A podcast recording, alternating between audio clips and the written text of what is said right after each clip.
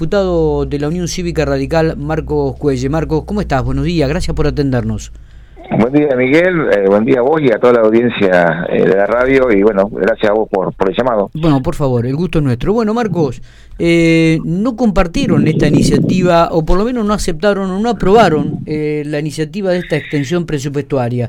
Decime, a ver, cuáles fueron los argumentos, el por qué y, y cuáles son los grises que ustedes ven en este, en este aspecto. Dale, mira. A ver, primero lo que hay que rescatar, que me parece que es significativo en estos tiempos donde crece la antipolítica, que el oficialismo no tenía los dos tercios para poder tratar el tema. Sin embargo, a pesar de que no lo acompañamos como vos adelantabas, nosotros dimos los dos tercios para que el oficialismo vote su, presupuesto. Y me parece que esto hay que decirlo, hay que rescatarlo, y también lo rescató el presidente de la bancada oficialista, porque me parece que no son gestos menores eh, en estos tiempos. En segundo lugar, bueno, nosotros en principio no habíamos acompañado el presupuesto eh, primogenio, el, la génesis de este presupuesto de este año. eh, ¿Por qué? Porque, bueno, entendíamos que eh, se trataba de, un presupuesto que estaba subestimado y que por manejarse por variables macroeconómicas eh, que son pasadas por nación, claramente no se condecían los números con lo que suponíamos que iba a ocurrir y que mm, no es que lo suponíamos, sino que lo estamos viviendo, que la inflación iba a ser superior al 60%, entonces era casi eh, natural que iban a tener que volver a pedir unas reestructuras presupuestarias eh, pasado mitad de año. Eh, básicamente es una cuestión lógica que si no compartíamos el, el, primero y la forma de distribuir, la forma de distribuir los fondos en el primero, no podíamos acompañar a priori eh, esta, esta segunda, esta, esta eh, reestructura y aumento del presupuesto por 68 mil millones de, pesos. y, y, después, bueno, digo, creo que los números está reflejado, si bien entendemos que la mayoría de estos fondos van a ir destinados a cubrir eh, las cláusulas gatillo que tiene el gobierno con, sus trabajadores. Los las fuentes de financiamiento eh, eh, justamente marcan esta cuestión. Digo si uno lo analiza lo que cómo se financian todos estos recursos que va a aumentar el presupuesto dado por los impuestos provinciales y, y también por algunos tributos nacionales básicamente el aumento está dado no porque haya mayor producción o mayor empresas o mayor cantidad de gente que genera ingresos brutos o genera actividad económica en la provincia sino que está dado por por la inflación básicamente. Eh, entonces, bueno, digo, esto esta es la realidad, eh, esta es la, situación en la cual no, no, no le ha encontrado el gobierno la vuelta a, la inflación eh, y bueno la situación en la que nos encontramos es esta en la cual tenemos que por lo menos salir a atender las cuestiones salariales de, la provincia independientemente de que hay algunos fondos extras que no, no están vinculados directamente a, cuestiones impositivas. Y por estas razones digo más allá no, no, no, no te, te, escucho, digo, porque, a ver, fue el ministro de Economía, Bitterfield, ¿no? A explicar y a dar detalles este, de, de, del, argumentando esta extensión presupuestaria, ¿no? Sí, sí, digo, a ver, es una tradición de que vengan los ministros y que den sus explicaciones eh, sobre en qué se van a destinar los fondos.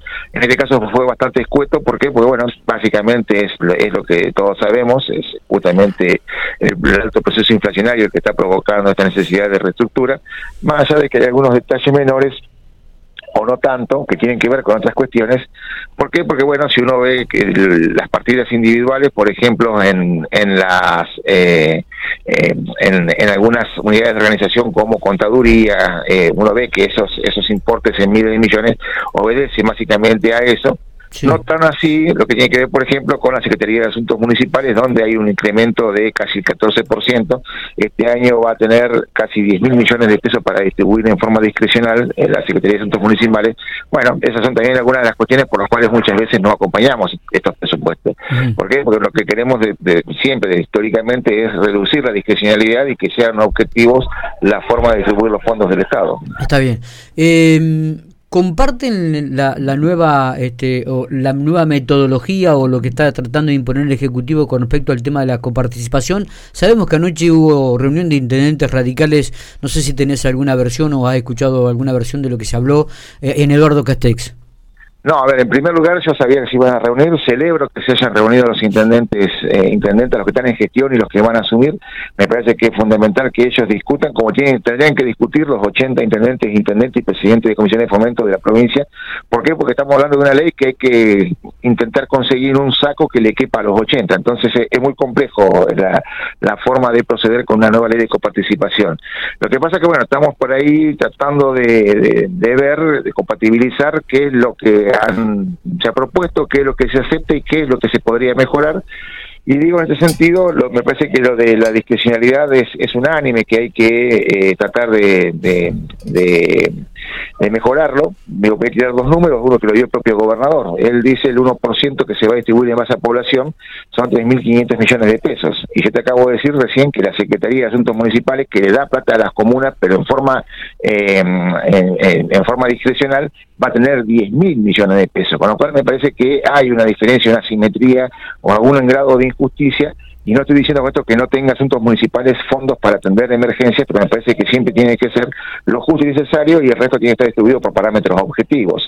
Después la otra cuestión que tiene que ver con la forma de distribución de los recursos, hay algunas cosas que los intendentes claramente no pueden hacer. Por ejemplo, el 20% de la distribución se basa en lo devengado del impuesto eh, automotor. Pero ¿qué puede hacer un intendente para que haya más patentamiento en su localidad? La verdad que eh, no, no puede hacer mucho, no, no, no hay forma de que pueda mejorar eso sí puede mejorar su catastro y tiene que ver mucho con el impuesto inmobiliario. Y por supuesto está la eterna discusión entre qué se considera recursos eh, recursos tributarios y recursos no tributarios que ahí bueno tenemos municipios donde claramente prestan un servicio porque no lo presta un privado y, esas esas economías que se mantienen no solamente ayudan a la, localidad sino que la, declaran como tributarios como no tributarios eh, pero bueno también hay otras que no tienen y quedan en, situación de desventaja entonces esto indudablemente es complejo, Miguel, no es fácil de solucionar. Yo, voy a dar un ejemplo, no lo recuerdo exactamente, pero, pero más o menos tengo eh, el número. Sí. Hay dos localidades que están a 300 kilómetros de Santa Rosa y tienen casi las mismas eh, características. Estoy hablando de Algarrobo, el Águila y Santa Isabel. Sí. Mientras Algarrobo y el Águila recibe 120 mil pesos por habitante en concepto de coparticipación, Santa Isabel recibe 40 mil. Y la verdad que parece que hay una una una una, una cuestión que hace alguna asimetría. Claro, y, de, y, y lo que tiene que ver con los recursos que van por asuntos municipales, mientras Santiago recibe 25 mil pesos por habitante, Algarrobo recibe 100 mil. Entonces, digo, esto indefectiblemente hace ruido, hay que tratar de mejorarlo y estoy diciendo dos localidades extremas para que no crean que tiene que ver con las que son eh, cabecera, tanto Pico o Santa Rosa, donde claramente hay otras situaciones y generalmente se se, acusa de que no piensan en las localidades pequeñas. Me parece que eh, esto deberíamos atenderlo eh, como por ejemplo, si vemos el caso de Metileo, que está ahí a 20 kilómetros de pico, de mm. Quehue, que está a 70 de Santa Rosa, si bien las dos reciben 80 mil pesos por habitante de coparticipación, por la distribución de coparticipación, cuando vamos a los recursos que distribuye por fuera la coparticipación, eh, mientras una eh, recibe 40 eh, mil por habitante, la otra recibe 120 mil. Digo, la que recibe 40 mil es Quehue y Metileo recibe 120 mil. Digo, no estoy diciendo con esto que haya una injusticia a favor de Quehue ni que se beneficie Metileo. Digo que tenemos que buscar el punto de equilibrio en el cual todas las, municipalidades tengan un cierto eh, una cierta previsión respecto a los fondos que reciben para poder llevar adelante sus presupuestos municipales. Marco, ¿y General Pico y Santa Rosa?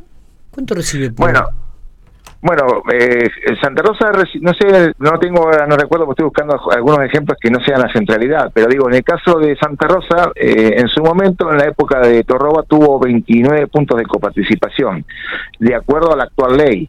Hoy está en 25 puntos de coparticipación, con lo cual esa pérdida de cuatro puntos eh, es, sumamente importante para, para Santa Rosa.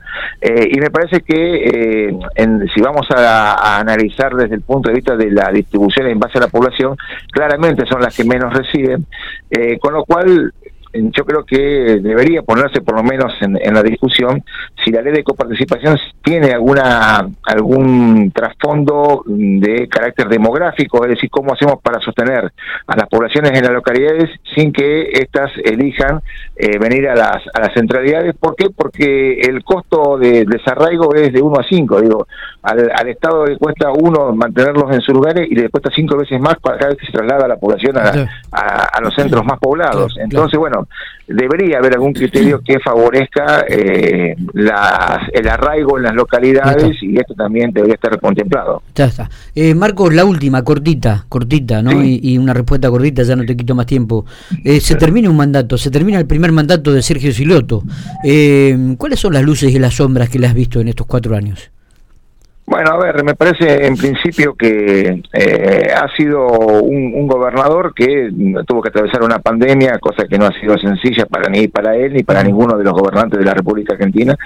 Eh, me parece que ha tenido algunas eh, algunas mm, cuestiones que han sido interesantes, desde, por lo menos desde el punto de vista legislativo. Digo, ha enviado una nueva ley de coparticipación para que la discutamos. Ha enviado una ley de acceso a la información pública que todavía no está no está no tiene tratamiento en, en comisión, pero sí está el proyecto presentado.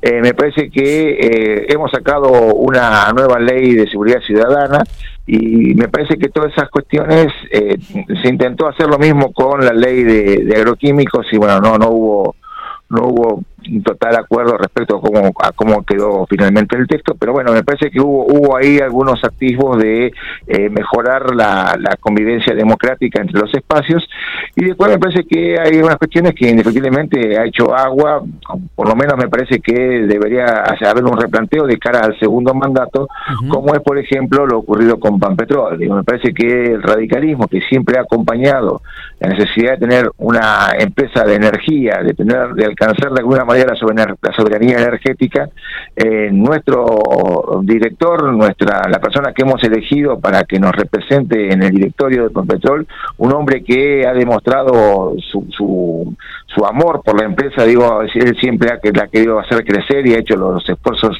que más ha podido para que esto haya, ocurriera.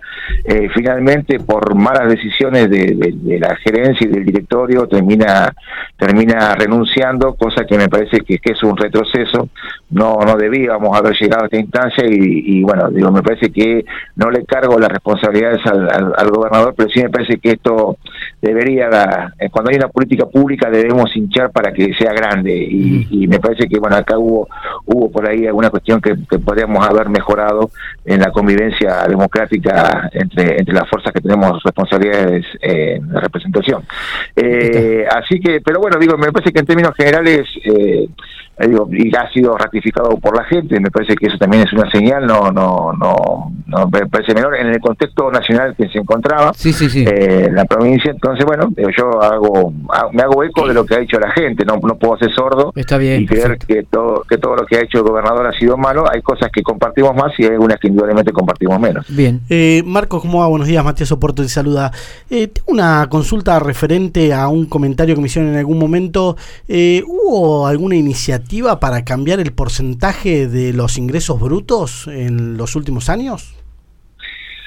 Mm, ¿Para cambiar eh, cuánto es la alícuota? Exactamente. Mira, no no sabría decirte, puede puede ser que puede puede haber ocurrido que hayan hecho el planteo específicamente al, ministro de Hacienda, eh, a Franco o a Guido eh, actualmente, pero, la Cámara no. No, no, no, no, lo desconocemos. No, no. Marco, te agradezco mucho estos minutos que has tenido. Eh. Muchísimas gracias, muy amable. Yo le agradezco a ustedes, por, en principio, por ejercer la, pluralidad de voces y, bueno, en segundo lugar, por, por haber tenido esta comunicación. Abrazo grande, que sigas muy bien. Chao, hasta luego.